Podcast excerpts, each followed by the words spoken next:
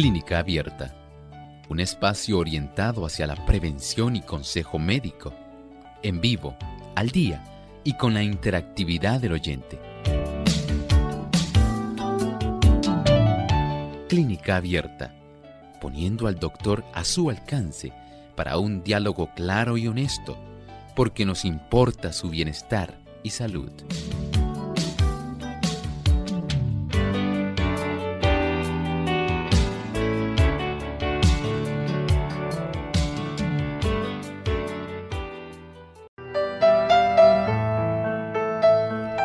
Llegado el momento de usted hacer su consulta en nuestro programa de clínica abierta, así que les invitamos a participar llamando a nuestras líneas telefónicas.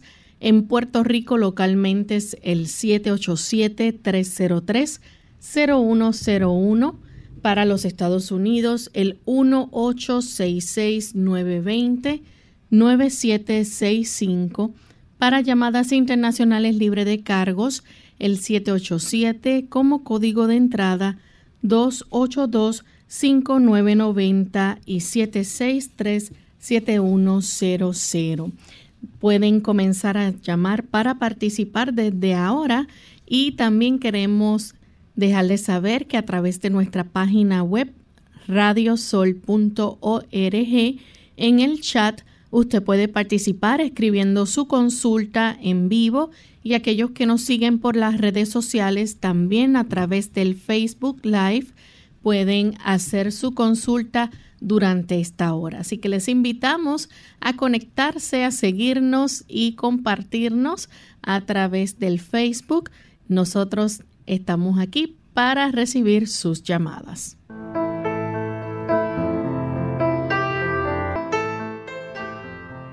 Y es con mucha alegría que nuevamente nos encontramos aquí, amigos, para compartir en esta edición donde usted puede hacer su consulta. Así que esperamos que aquellos que no han tenido la oportunidad de entrar a nuestro programa y participar en ocasiones anteriores, pues hoy aprovechen esa oportunidad que brindamos para que puedan hacer sus consultas. Queremos enviar saludos cordiales a nuestros amigos en México que nos escuchan allá en San Fernando, Chiapas de México, a través de Conexión Divina 101.9. Nos están sintonizando a través de esta emisora y también queremos agradecerles a los amigos que nos escuchan también en Nicaragua a través de Radio Adventista en Estelí, Nicaragua. Así que para nuestros amigos que nos sintonizan en México, les saludamos en especial los que nos oyen a través de Radio Alfa y Omega 104 FM. También tenemos Radio Éxodo 107.9 en Chiapas, en Mérida, Yucatán, Radio Central JA, Radio Enlace del Soconasco a través del 89.3 FM, Radio Esperanza 7 Radio Centinela en Tabasco, México, La Voz Puebla y Radio Maranata 95.1 FM en Guadalajara, Jalisco. Así que gracias a todos por esa sintonía que nos brindan. Damos también una cordial bienvenida al doctor Elmo Rodríguez. ¿Cómo está, doctor? Saludos cordiales, muy bien, Lorraine. Gracias a Dios por esta hermosa oportunidad, porque el Señor nos bendice y nos permite tener tan gran grupo de amigos. Qué bueno que están en diferentes latitudes y aún a la distancia, aunque no los conocemos, Lorraine. Nos da gusto saber que ellos están aquí enlazados con nosotros. Agradecemos también a nuestro equipo de trabajo, a Lorraine, a nuestro distinguido Arti López y a Yolanda Pérez. Así es. Vamos entonces en esta hora a escuchar el pensamiento saludable para hoy. Además de cuidar tu salud física, cuidamos tu salud mental. Este es el pensamiento saludable en clínica abierta.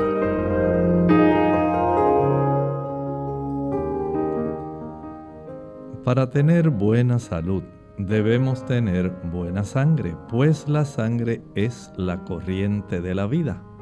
Repara los desgastes y nutre el cuerpo provista de los alimentos convenientes y purificada y vitalizada por el contacto con el aire puro, da vida y vigor a todas partes del organismo. Cuanto más perfecta sea la circulación, mejor cumplida quedará aquella función. Ciertamente nosotros tenemos un río de vida circulando en nuestro interior. Ese río de vida se encarga de llevar a cuán lejana célula tengamos en cualquier tejido de nuestro cuerpo todos los elementos necesarios para facilitar la vida y por supuesto extraer de nuestro cuerpo aquellas sustancias que son perjudiciales cuya acumulación provocarían un ingente daño. Por lo tanto, tenga bien cada día proveerse de tiempo, tiempo para que usted pueda salir a ejercitarse, caminar, correr bicicletas, trotar, saltar la cuerda, nadar, haga algo, pero no se quede sentado Sabemos que en esta época muchas personas se quedan tan solo mirando su teléfono móvil, su teléfono celular. Viven ahí conectados a una computadora. Pero usted necesita moverse. Muévase para vivir. Y con este pensamiento entonces damos inicio a las consultas de nuestros amigos oyentes. Ya estamos listos para recibir la primera llamada. La hace Rosita de Yauco, Puerto Rico. Adelante, Rosita. Sí, buenos días, Dios les bendiga. Quería preguntarle al doctor que yo llevo ocho meses con un dolor que me coge el hueco de la nalga, la ingle y el muslo hasta antes de las rodillas. Entonces he cogido terapia, y he tomado medicamentos, pero no me ha hecho nada y entonces ahora se está haciendo como un bulto, como si estuviera bien inflamado. A ver de qué manera el doctor me puede ayudar y si piensa que eso es un nervio pinchado. Gracias, escucho por el Javier. Muchas gracias. Pudiera haber alguna afección eh, de índole nervioso, pero aparentemente también puede haber algo más no es normal que a consecuencia de alguna compresión nerviosa haya algún problema donde se comience a desarrollar un abultamiento. No va a la par una cosa con otra. Por lo tanto, les recomiendo que cuanto antes busque ser vista, consultada por algún médico. Puede ser su médico de cabecera, puede ser un médico internista o también puede ser un cirujano. Los cirujanos, de acuerdo al entrenamiento que tienen, no son necesariamente para tener que hacer alguna cirugía. Ellos también tienen una buena capacidad de poder palpar y sospechar rápidamente si el tipo de situación que usted está generando hay alguna sospecha que pueda ser mayor. Por lo tanto, aunque sea su médico de cabecera, vaya, de tal manera que si él ordena algún estudio que sea radiológico para poder determinar lo acontecido, se pueda dilucidar. Tenemos también en línea telefónica Monserrate, que llama desde Mayagüez, Puerto Rico. Adelante, Monserrate. Ah, buenos días, Dios los bendiga. Buen día. Uh, mi preocupación es que mi esposo ah, le ha crecido mucho la, la barriga y entonces eh, pienso que puede ser etnia o no sé, pero pues la comida de nosotros es la, la, natural que se come siempre acá en Puerto Rico, arroz y todo lo que se come normal. No llevamos ninguna dieta, tampoco hacemos ejercicio a, ver si usted me dice algo que pueda ser bueno para él. Bueno, con mucho gusto. Cómo Gracias a usted por hacer su planteamiento. El que a una persona le crezca la barriga. Pudiera haber varias causas. Unos por exceso de calorías. Hay personas que por consumir o ingerir una mayor cantidad de calorías, esto le sucede. Vea, por ejemplo, el caso, por ejemplo, de las personas que consumen alcohol este alcohol rápidamente se convierte en triglicéridos que se almacenan en esa área de adiposa en la zona frontal de nuestro abdomen. Pero también hay personas que tienen otras condiciones. Hay personas que a consecuencia de un metabolismo lento, un hipotiroidismo, pueden desarrollar también una distribución irregular de grasa en el cuerpo. Otros pueden tener una condición subyacente que no sea necesariamente el, acúmulo de grasa en forma de adipocitos, en los adipocitos en forma de triglicéridos más bien. Puede resultar que haya eh, acúmulo de algunos líquidos en la cavidad abdominal, cuando hay trastornos en el hígado, cuando hay trastornos renales. Esto puede suceder. Por lo tanto, usted primero asegúrese de que su cuerpo está funcionando adecuadamente, de que el metabolismo de su cuerpo está, digamos, realizándose de una manera normal y que no haya alguna causa subyacente. Si pensáramos que fuera solamente el sedentarismo y la ingesta elevada de calorías, como es la sospecha que usted tiene, bueno, entonces tenemos que comenzar a cortar calorías. Los productos que son ricos en azúcares no los debe utilizar ninguno. Los productos fritos tampoco. El queso tampoco. Tampoco los huevos, las grasas en sí. Porque cada eh, gramo de grasa nos va a dar 9 kilocalorías. Y de esta forma, pues el cuerpo al no tener un gasto que tenga relación directa con algún tipo de trabajo, ejercicio, movimiento que sea constante, no va a utilizar esas calorías que se almacenan en forma, por un lado, de glucógeno y por otro, de triglicéridos en el hígado, en el tejido subcutáneo y alrededor también de diversos órganos del abdomen. Si usted quiere salir de esa grasa, de esos almacenes que están sumamente atestados, tiene que iniciar un proceso de ejercicio decida por lo menos salir cada día después de cada comida. De una caminata corta de media hora a su paso, que usted se sienta a gusto, que no jadee, que no sienta que el pecho se le va a salir, que no sienta que el corazón palpita de una manera irregular y desmedida, que no se canse, esto puede ayudarle para que comience a utilizar, a gastar, a procesar, a quemar esas calorías. Pero sentado, nada más comiendo, no vamos a quemar calorías. Bien, tenemos entonces nuestra próxima consulta que la hace Magali desde Mayagüez, Puerto Rico. Adelante, Magali. Sí, buenos días. Yo quisiera saber cuál es el mejor remedio natural para la culebrilla. Muchas gracias. Gracias, buen día. Bueno, desde el punto de vista natural, lo que podemos hacer es, número uno, tratar de aumentar la capacidad inmunológica. Porque el virus del herpes zóster, que es la culebrilla, lo que hace es aprovecharse de la debilidad de nuestro sistema inmunológico. Cuando usted está expuesta a muchas tensiones, su sistema inmunológico se deprime cuando usted le produce un estrés al cuerpo, al cuerpo, por ejemplo, cuando se expone mucho tiempo al sol, está 3, 4 horas al sol, especialmente al sol del mediodía, si usted tiene el antecedente previo de haber sufrido este virus, es más fácil que el cuerpo responda mediante un brote de este virus.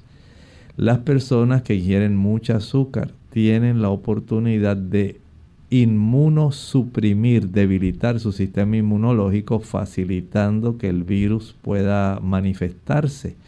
Algunos fármacos, como por ejemplo las personas que utilizan frecuentemente la prednisona, van a facilitar que este tipo de virus se manifieste si ya se manifestó en lo que usted evita que vuelva a reaparecer porque ocurre en brotes, tiene sus episodios, ya entonces tiene que corregir lo que hemos hablado.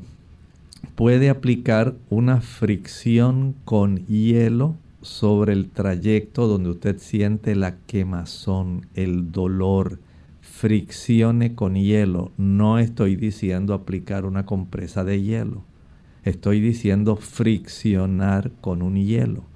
Además de eso, hay algún tipo de beneficio, por ejemplo, con el uso de la vitamina B12, el uso también de la piridoxina, la B6 y muy altamente recomendada la tiamina, la B1, que es un antineurítico.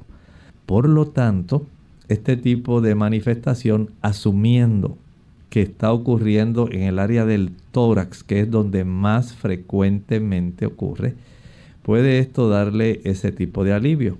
Algunas personas se aplican en el momento del dolor y la quemazón aceite de hierbabuena, de menta, en inglés peppermint. Este tipo de producto eh, da un tipo de alivio sumamente singular, muy bueno, pero no estoy diciendo que eso cura el herpes zóster. Hay personas que requieren el uso de algunos antivirales ya específicos como el aciclovir en pomada o ingerido para poder lidiar con esta situación. Bien, vamos en este momento a nuestra primera pausa. Cuando regresemos continuaremos entonces con más de sus llamadas.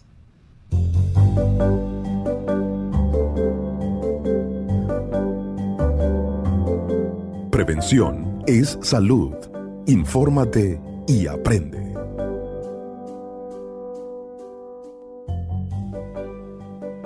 Al despertar, tómate dos vasos de esto. Hoy quiero compartir contigo un consejo que nos puede ayudar a enfrentar el día con energía y felicidad.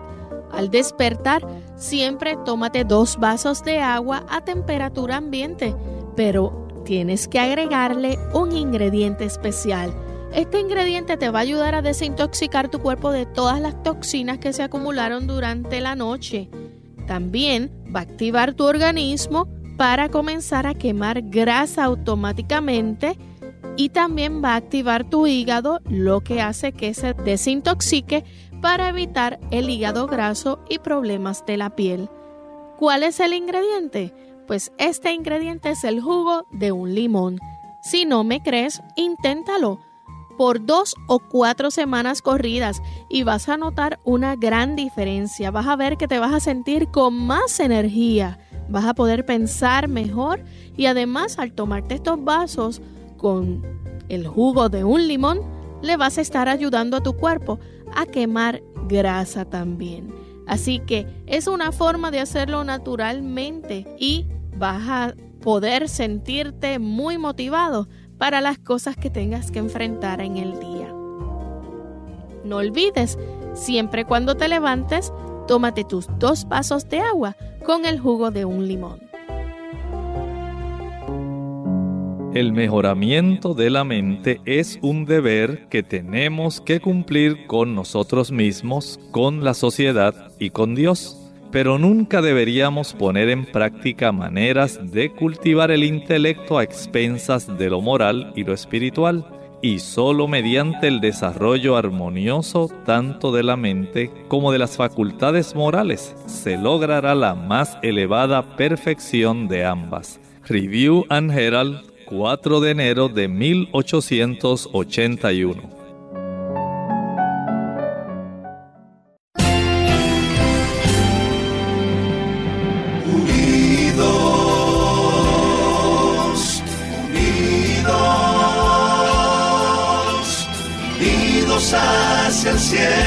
Siempre unidos, unidos, unidos en la testificación de la verdad, en la testificación de la verdad.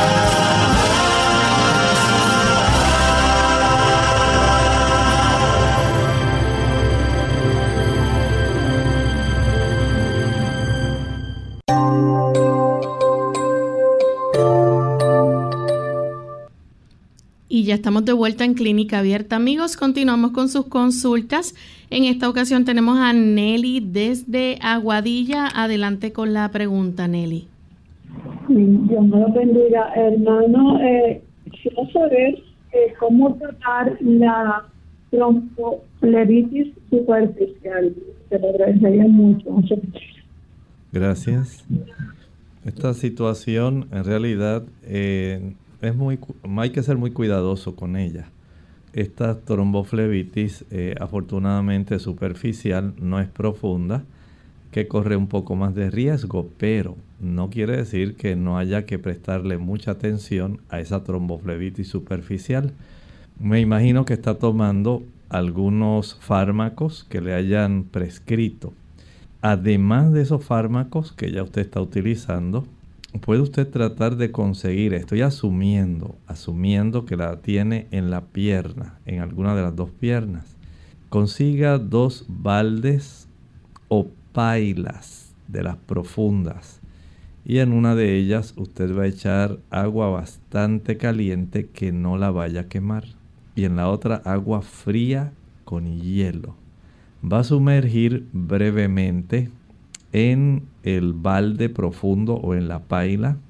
La paila para nuestros amigos de otras latitudes es un término que se utiliza aquí para un envase tipo balde o cubeta, como dicen en otros lugares, donde caben aproximadamente 5 galones. Estamos hablando de aproximadamente unos 20 litros de agua.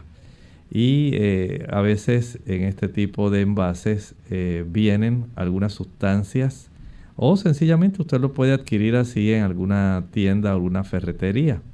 En ese envase va a añadir esta agua caliente que no le vaya a quemar sus extremidades y va a añadir en la otra agua con hielo. Sumerja la pierna que está afectada brevemente, lo va a hacer durante unos 30 segundos. Sáquela del agua caliente y la sumerge en el agua fría 10 segundos. Regresa al agua caliente 30 segundos, regresa al agua fría 10 segundos. Va alternando de esta manera y va a practicar esto unas 20 a 25 ocasiones.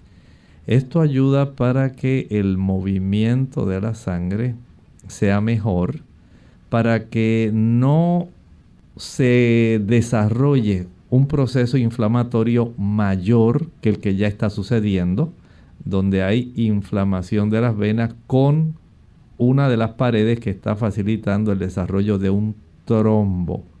Un trombo es básicamente un coágulo ubicado en la pared, no se ha desprendido. Y al hacer esto, usted puede facilitar que los mecanismos propios de nuestra sangre lleguen a esa área, comiencen a remodelar y a evitar que el trombo sea grande y que la inflamación se reduzca. Por eso le decía, no deje de utilizar los fármacos que está utilizando.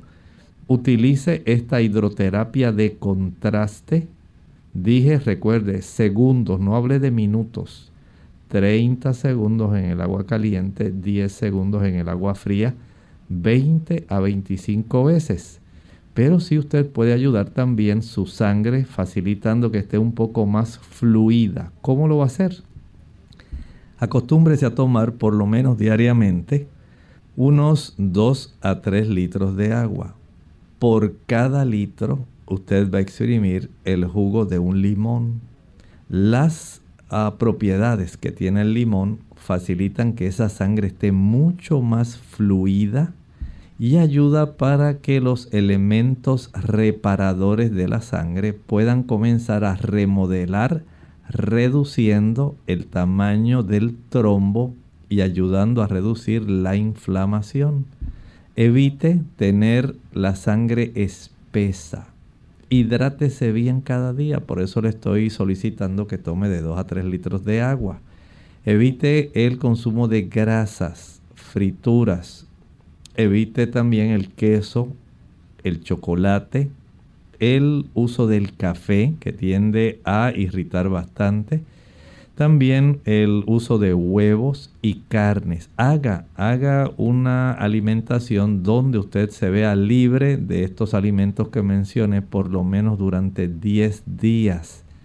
Y notará que con el aumento de los vegetales y las frutas, esa inflamación y el desarrollo del trombo se detienen, el dolor y el enrojecimiento y el calor que siente en esa zona. Así que trate este procedimiento y estoy seguro que va a ser de mucho beneficio. Tenemos entonces a Lucy que nos llama desde Juana Díaz. Adelante Lucy con la pregunta. Dios le bendiga. Yo quiero que el doctor hable de la sacerdosis y que hable de esa enfermedad porque yo la tengo y yo quiero saber mucho de esa enfermedad. ¿Cómo no? Gracias, Dios bendiga, lo voy a oír. Este tipo de condición puede afectar tanto el tejido pulmonar como el, otros tejidos en nuestro organismo. Pero no es una condición que se pueda tratar fácilmente.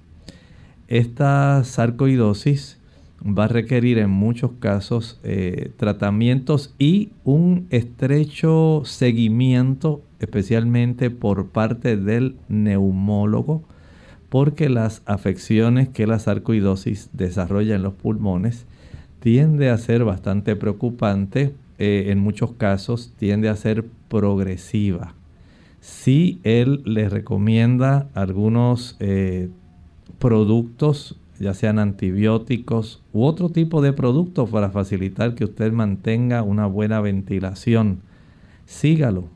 En estos casos lo más conveniente es que usted pueda evitar que la situación siga progresando. ¿Cómo? Evite que su sistema inmunitario se debilite. Ahí está la clave. Si su sistema inmunitario se debilita, usted permite que esta condición pueda progresar y no es necesario que esto tenga que ocurrir. Por lo tanto, si usted tiene la oportunidad de vivir bastante tiempo al aire libre mientras se camina o se ejercita, Practique inhalaciones muy profundas. Esto va a ayudar para que usted tenga una buena ventilación, un buen intercambio gaseoso y los tejidos del pulmón puedan estar mucho más elásticos y puedan así estar más nutridos y vitalizados. Trate de no faltar a las citas que le dé el neumólogo para que la evolución de su enfermedad, de acuerdo a los estudios radiológicos que le haga, pueda entonces por lo menos minimizarse o detenerse, no siga progresando. Tenemos entonces en línea telefónica a María desde Ay Bonito. Adelante con la consulta, María. Sí, buen día. Bienvenida. Eh, Ajá, sí, mira, es que yo quería este, preguntarle al doctor qué puedo hacer porque tengo hace, yo diría como siete años, un problema del tinnitus. ruido en los oídos constante, a principio empezó solamente era de noche cuando ponía la cabeza de la almohada, pero luego, yo diría como en dos años o tres, pues entonces me, se me aumentó a de día también. Lo escucho tanto de día como de noche. Muchas gracias. Esta situación lamentablemente va a estar eh, sintiéndose especialmente cuando la persona está en un ambiente que está silencioso. Y en la noche, lamentablemente, es cuando más va a molestar, pero hay personas que le molesta día y noche. Este tipo de situación puede tener varias causas. Una de ellas puede ser por irritación del nervio que se encarga de nuestra audición. Es el mismo nervio que está recogiendo esa sensación. Si está inflamado, especialmente por haber estado expuesto a sonidos muy altos, esa es una causa.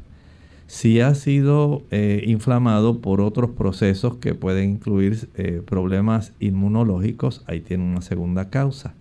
Si hay también estrechez de las arterias que están en la cercanía. ¿Dónde está el tímpano? Ahí tiene una causa que yo entiendo que es de las más comunes. Porque el cuerpo a causa del estrechamiento de esas arterias que están en la cercanía del tímpano, facilita que se pueda registrar y se transmita ese sonido que sería más bien una, un sonido de fricción según la sangre cursa dentro de nuestras arterias.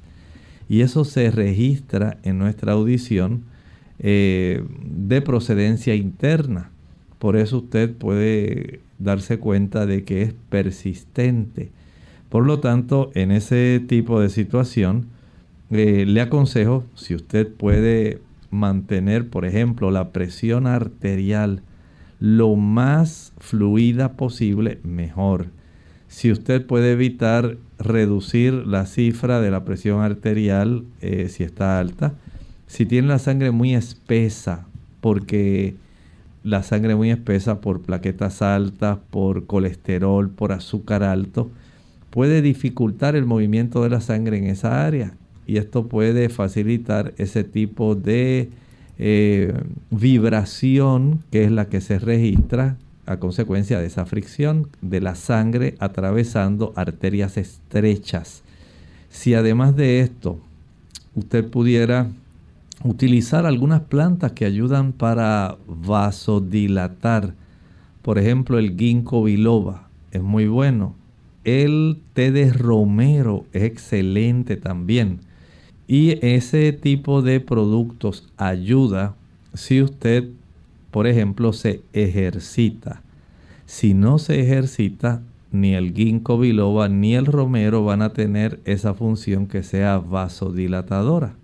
Por lo tanto, verifique si usted tiene la presión alta, si está tomando café, si tiene el colesterol alto, si su sangre está muy espesa a consecuencia de triglicéridos elevados o azúcar elevada, hay que recurrir entonces a adelgazar esa sangre reduciendo ese tipo de, digamos, los parámetros que usted tiene de colesterol, azúcar o triglicéridos.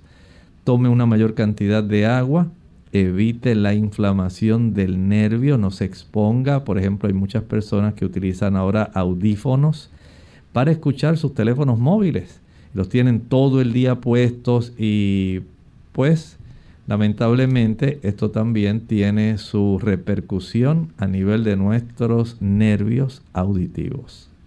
Vamos en esta hora a hacer nuestra segunda pausa. Cuando regresemos vamos entonces a contestar a los amigos del chat y también de Facebook. No se vayan.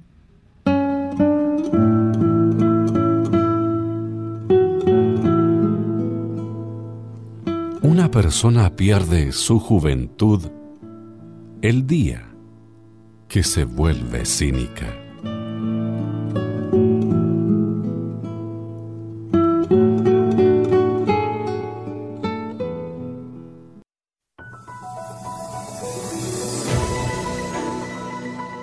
El cáncer de próstata es una enfermedad por la que se forman células malignas o cancerosas en los tejidos de la próstata. Este tipo de cáncer es más común en los hombres de edad avanzada. En los Estados Unidos se diagnosticará cáncer de próstata aproximadamente uno de cada cinco hombres. Los signos de cáncer de próstata incluyen tener un flujo débil de orina u orinar con más frecuencia. Además de esto, existen varios otros signos y síntomas, como necesidad frecuente de orinar, en especial de noche, dificultad para empezar el flujo de orina, dificultad para vaciar la vejiga por completo, dolor o ardor al orinar, sangre en la orina o en semen, dolor de espalda, cadera o pelvis que no desaparece, y falta de aire, mucho cansancio, latidos rápidos del corazón, mareo o piel pálida a causa de anemia. Clínica abierta. Ya estamos de vuelta en Clínica Abierta, amigos, y continuamos en esta ocasión contestando a los amigos del chat y de Facebook. Queremos saludar a las personas que están en sintonía y que nos siguen a través de las redes sociales. Tenemos personas desde Boston, eh, están siguiendo nuestro Facebook Live, también desde Ecuador, Paraguay, eh, Perú, Colombia y México. Así que gracias a todos esos amigos oyentes que nos siguen a través de las redes sociales. Recuerden compartirnos para que otras personas también puedan escuchar el programa, beneficiarse y disfrutarlo. Tenemos entonces a Judith Silva Díaz. Ella pregunta, doctor, quiero saber qué es bueno para el quiste en los ovarios mide 10 centímetros. ¿Qué me puede aconsejar? Ella nos escribe desde Bogotá, Colombia. Bueno, aparentemente este quiste en realidad no lleva poco tiempo porque un quiste no puede crecer así de un día para otro. Este tipo de situación probablemente requiera que esta, perdonen, que esta paciente eh, pueda ser probablemente sometida a una cirugía eh, hay que detectar también el tipo de quiste que ha desarrollado, la, digamos, el tipo de calidad que tiene este quiste para saber cómo se va a proceder. Pero en realidad es muy grande eh, y pienso que si esto lleva mucho tiempo, es muy probable que tenga que ser sometida a una cirugía. Si no, por ahora trate de evitar todos los productos animales. Los productos animales tienen una influencia estrogénica que influye a nivel de los ovarios, particularmente la leche y el huevo. Deje de consumir esos productos y vea si comienza el bultito que usted sienta en alguna de las dos ingles, comienza a reducirse y las menstruaciones resultan menos molestas, menos dolorosas. Si el abultamiento no cede, si usted se practica un ultrasonido y sigue del mismo tamaño o crece, entonces entiendo que va a tener que someterse a una cirugía. Tenemos un anónimo desde Carolina. Dice, eh, felicidades por su programa. Fui al traumatólogo, me hicieron dos resonancias, una de cada rodilla y los resultados son los siguientes. El LCA eh, es ligamento cruzado anterior, dice eh, que está deshilachado. Condromalacia patalear está dañado y lo clasifica en grado 2. Y meniscopatía grado 2 también está lesionado. Soy deportista. Entiendo que a consecuencia de, entiendo, un traumatismo que recibió en esa rodilla, en este momento usted no está en condiciones de seguir ejercitándose y seguir eh, practicando el deporte que estaba porque probablemente eh, ese ligamento tengan que eh, practicarle en realidad una, un procedimiento para tratar de repararlo. No veo bien ¿verdad? lo que está ocurriendo. Afortunadamente está en un grado 2 pero entiendo que si persiste en eh, seguir practicando el deporte como lo hace, entonces va a sufrir una ruptura del ligamento cruzado anterior.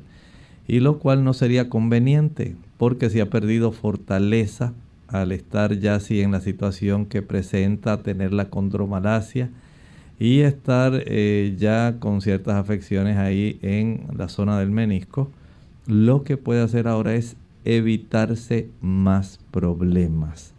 No hay una forma en que ese tipo de ligamento podamos, mediante algo natural, hacer que sea como era antes y que tenga la misma fortaleza. Lo que sí podemos es tratar de evitar, digamos, una, una mayor inflamación, mayor molestia, mayor dolor. Las cataplasmas de barro en esa área, pueden también alternarse con cataplasmas de linaza triturada eh, preparadas con un poco de agua tibia. Ayudan para reducir la molestia, pero no quiere decir que van a hacer que el ligamento vuelva a estar como era antes. Tenemos entonces a Carlos de la República Dominicana, dice que tiene visión borrosa, no tiene agudeza visual y necesita recuperarse a través de las plantas medicinales. Pues, amigo Carlos, si usted tiene visión borrosa, debe ir primero al optómetra. Hay que saber cómo está la agudeza visual. Hay que detectar si es algún problema que tenga usted en el fondo de ojo, Ahí hay que saber si es tan solo de los medios transparentes, si es que está desarrollando algún tipo de catarata, si es que hay algún problema, eh, por ejemplo, donde usted tenga un aumento en la presión del líquido intraocular de la cámara anterior, donde está el humor acuoso, hay que detectar qué está pasando para poder entonces corregir si fueran trastornos de la transparencia de esos medios cristalinos. Hay que ir entonces a practicar lo que sea necesario, ya sea usar lentes correctivos, eh, sustituir el área del lente si está afectado, si es que está desarrollando algún problema de daño en la zona de la mácula. Eso hay que indagarlo. Si usted quiere un examen bien completo, bien detallado, vaya al oftalmólogo para detectar qué en realidad es lo que está ocurriendo con sus ojos. De la República Dominicana nos escribe Elena Ramírez, dice, tengo un tío con insuficiencia cardíaca, le entra por ocasiones algo parecido como si se asfixiara, necesita su consejo principalmente para la forma en que debe dormir porque es ahí la parte más difícil. Este tipo de paciente de insuficiencia cardíaca congestiva, sea derecha o izquierda, generalmente va a requerir dormir elevando la zona del tórax. algunas veces tienen que dormir con dos almohadas para poder tener el beneficio de no sentir que se asfixian. Pero hay que tomar en cuenta que debe estar asistiendo a su cardiólogo regularmente. El cardiólogo debe verificar cómo está la cifra de su presión arterial, si es que hay que utilizar medicamentos adicionales que sean capaces de facilitar que el volumen de sangre que debiera estar moviéndose, siendo expulsado, puede eh, facilitar ese tipo de función, al igual que si está llegando la cantidad suficiente, se está ventilando los pulmones y se está ocurriendo el intercambio entre la sangre del sistema general a la sangre que está fluyendo en la zona de eh, la vasculatura pulmonar. De acuerdo a esto, si está quedando una mayor cantidad de eh, líquido y especialmente sangre en la circulación pulmonar, facilita el desarrollo de este tipo de situación. Pero todo depende de cuán saludable se encuentre su corazón, cómo esté su presión arterial, si hay necesidad de usar diuréticos, o sea, hay que tener un tipo de evaluación completa de este paciente por parte del cardiólogo. Generalmente, este tipo de situación nos dice que todavía no está bien controlado y que su proceso sigue estando activo. Trate de llevarlo al cardiólogo para una buena evaluación. Tenemos una amiga de Facebook que nos escribe preguntando si hay diferencia entre los jugos que son preparados en un extractor de jugos o en una licuadora? Bueno, podemos decir que desde un punto de vista más estricto, sí hay una diferencia.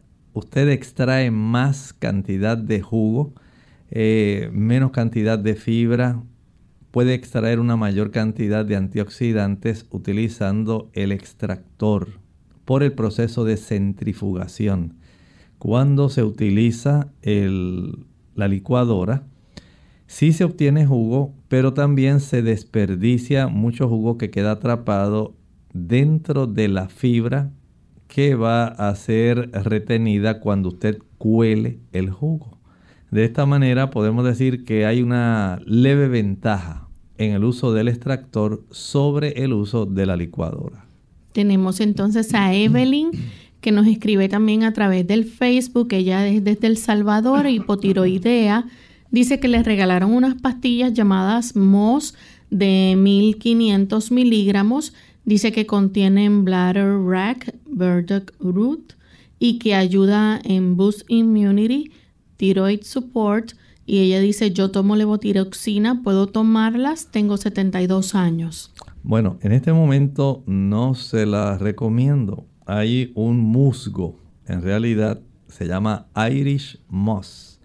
Y ese musgo tiene propiedades que ayudan a la tiroides, pero en su caso, como usted está usando la levotiroxina, si usted tuviera algún médico que pueda darle seguimiento y pudiera él, digamos, verificar eh, haciendo arreglos, ajustes en la reducción de su levotiroxina y de una manera sabia comenzar a utilizar este producto, pudiera verificarse si le es beneficioso o no. Si usted no consigue eso, para que él pueda estar verificando la función tiroidea por lo menos inicialmente cada mes o cada dos meses. Entonces mejor les recomiendo que no lo haga porque puede su tiroides descontrolarse tanto que después va a tardar mucho tiempo en lo que usted nuevamente adquiere la estabilidad de la función tiroidea. Tenemos entonces una llamada de una anónima que se comunica de la República Dominicana. Bienvenida.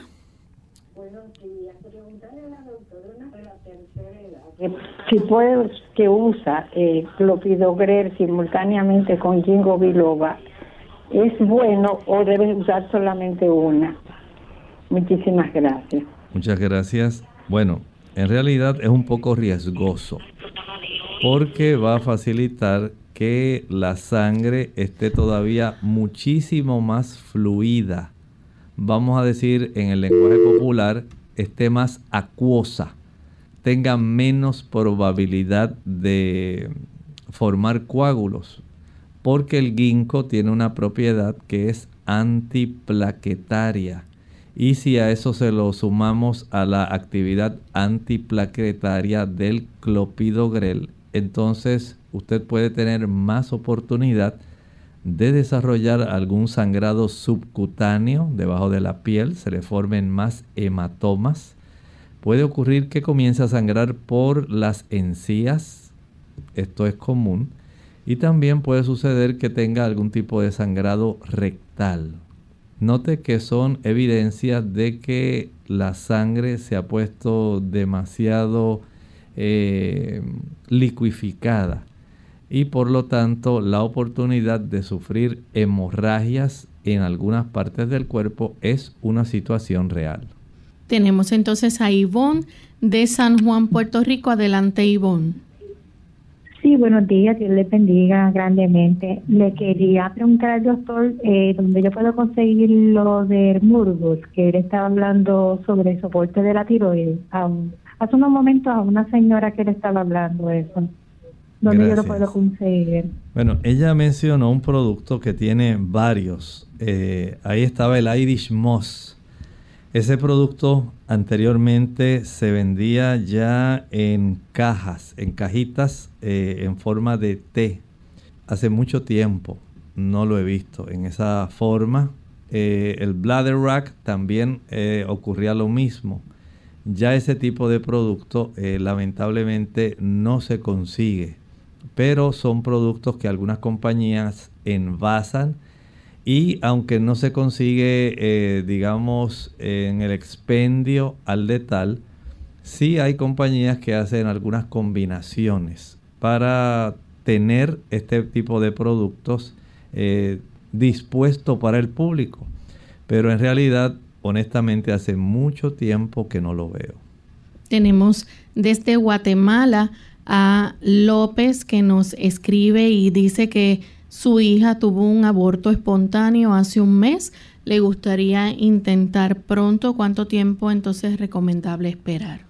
Bueno, yo entiendo que debe permitir nuevamente que su cuerpo le avise mediante nuevamente tener una la regularización de su menstruación una vez se sufre un aborto, hay unos meses donde puede el cuerpo ajustar nuevamente eh, la proporción de estrógenos y progestágenos que había, se había trastornado. Había más progestágenos mientras estaba embarazada que estrógenos. Ahora esto debe cambiar.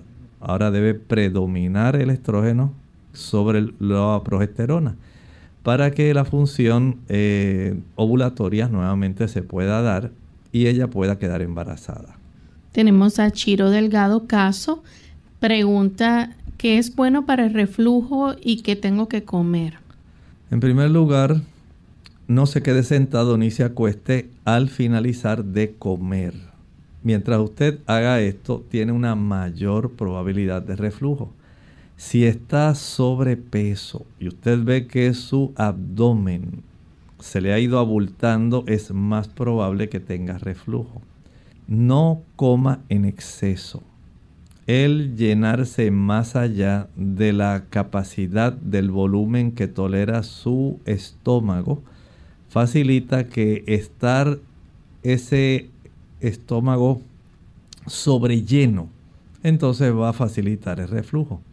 Les recomiendo camine después de cada comida y coma menos cantidad. Bien, tenemos entonces ya unos pocos minutos para finalizar esta edición, así que hay una oyente de Estados Unidos que está preguntando sobre las ollas de teflón. ¿Cuál material es recomendable y pues más saludable para preparar los alimentos? Bueno, si usted puede conseguir ollas que sean de acero inoxidable solo, excelente. Pero si va a usar las de teflón, lo más importante es comprar los utensilios que deben ser utilizados con este tipo de ollas de teflón. Usted no puede usar cualquier tipo de cuchara, eh, cualquier tipo de producto para estar cocinando en él. Deben ser los productos adecuados para el teflón, que son espatulitas que no van a estar produciendo ningún tipo de daño a la integridad de ese material. Porque una vez a usted se le ocurra eh, menear la berenjena que está haciendo en el teflón con algún tenedor de los regulares, ya usted sabe que va a tener problemas. Si usted comienza a utilizar eh, las cucharas regulares, va a estar poco a poco erosionando ese teflón y lo va a ingerir. Si se le ocurre eh, ahí porque tenía la prisa cortar el tofu que estaba ya dentro del sartén de teflón con un cuchillito, usted va a ser el mismo problema. O sea que usted tiene que estar consciente del tipo de material que está usando para lo que usted vaya a picar, lo que usted vaya a trocear. Tiene que hacerlo afuera. Y ya cuando lo echa en el envase donde está el teflón, solamente es para coserlo, no es para otra cosa. Y si tiene que mover, pues use alguna espátula o el tipo de, digamos, utensilios. A veces vienen utensilios que son de madera, que son útiles, pero nada que tenga filo, nada que tenga bordes que pueda rayar ese teflón. Bien, ya prácticamente hemos contestado todas las preguntas de nuestros amigos. Agradecemos entonces la sintonía que nos han brindado y queremos entonces, antes de finalizar, recordarles que vamos a estar tocando nuestro siguiente tema el próximo lunes. Vamos a estar hablando acerca de las funciones del lóbulo occipital. Así que aquellos amigos que nos acompañen, este será nuestro próximo tema y les invitamos entonces para que puedan escucharnos en este interesante tema. Vamos a finalizar con el pensamiento bíblico.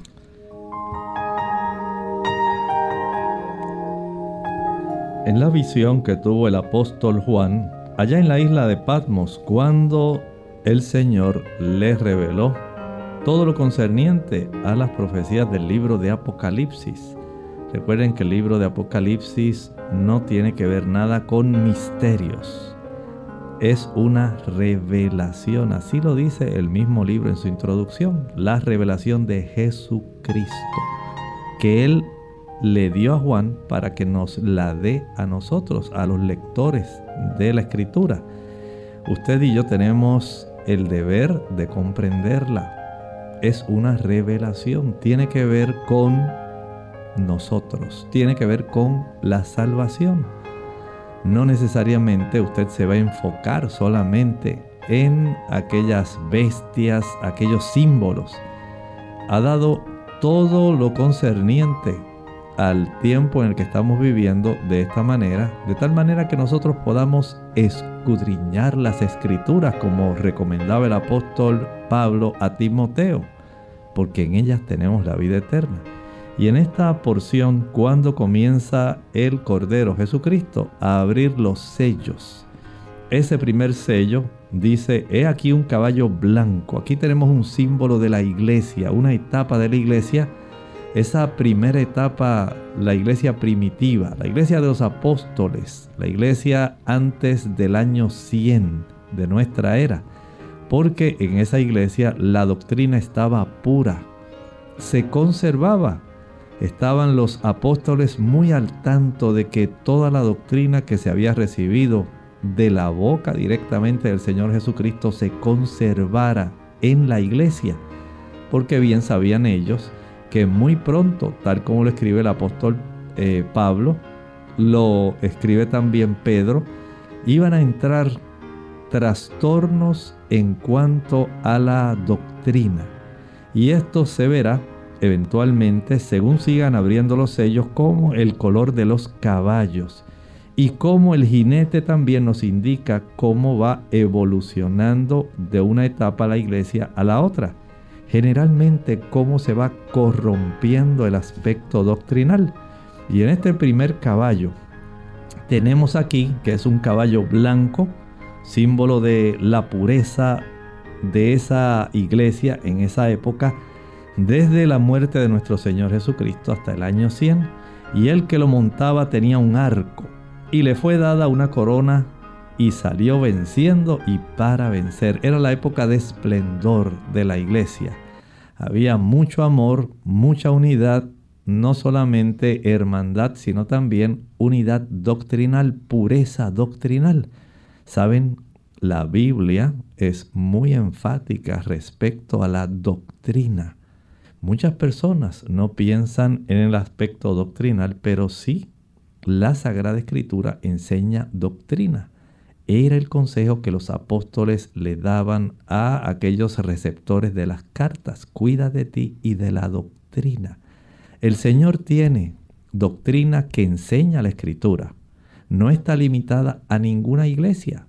Es una enseñanza abierta para usted y para mí.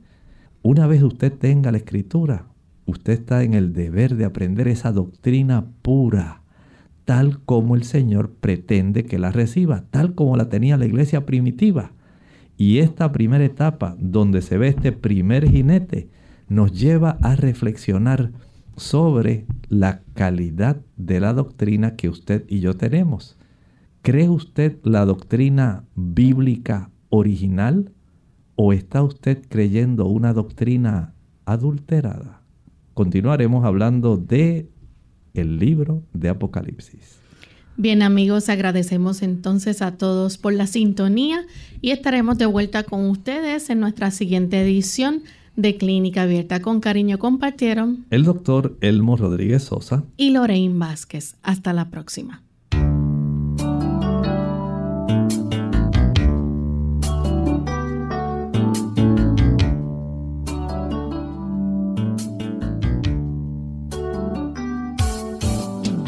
Clínica Abierta. No es nuestra intención sustituir el diagnóstico médico. Antes de poner en práctica cualquier consejo brindado en este programa, usted debe consultar con su médico. Hasta la próxima.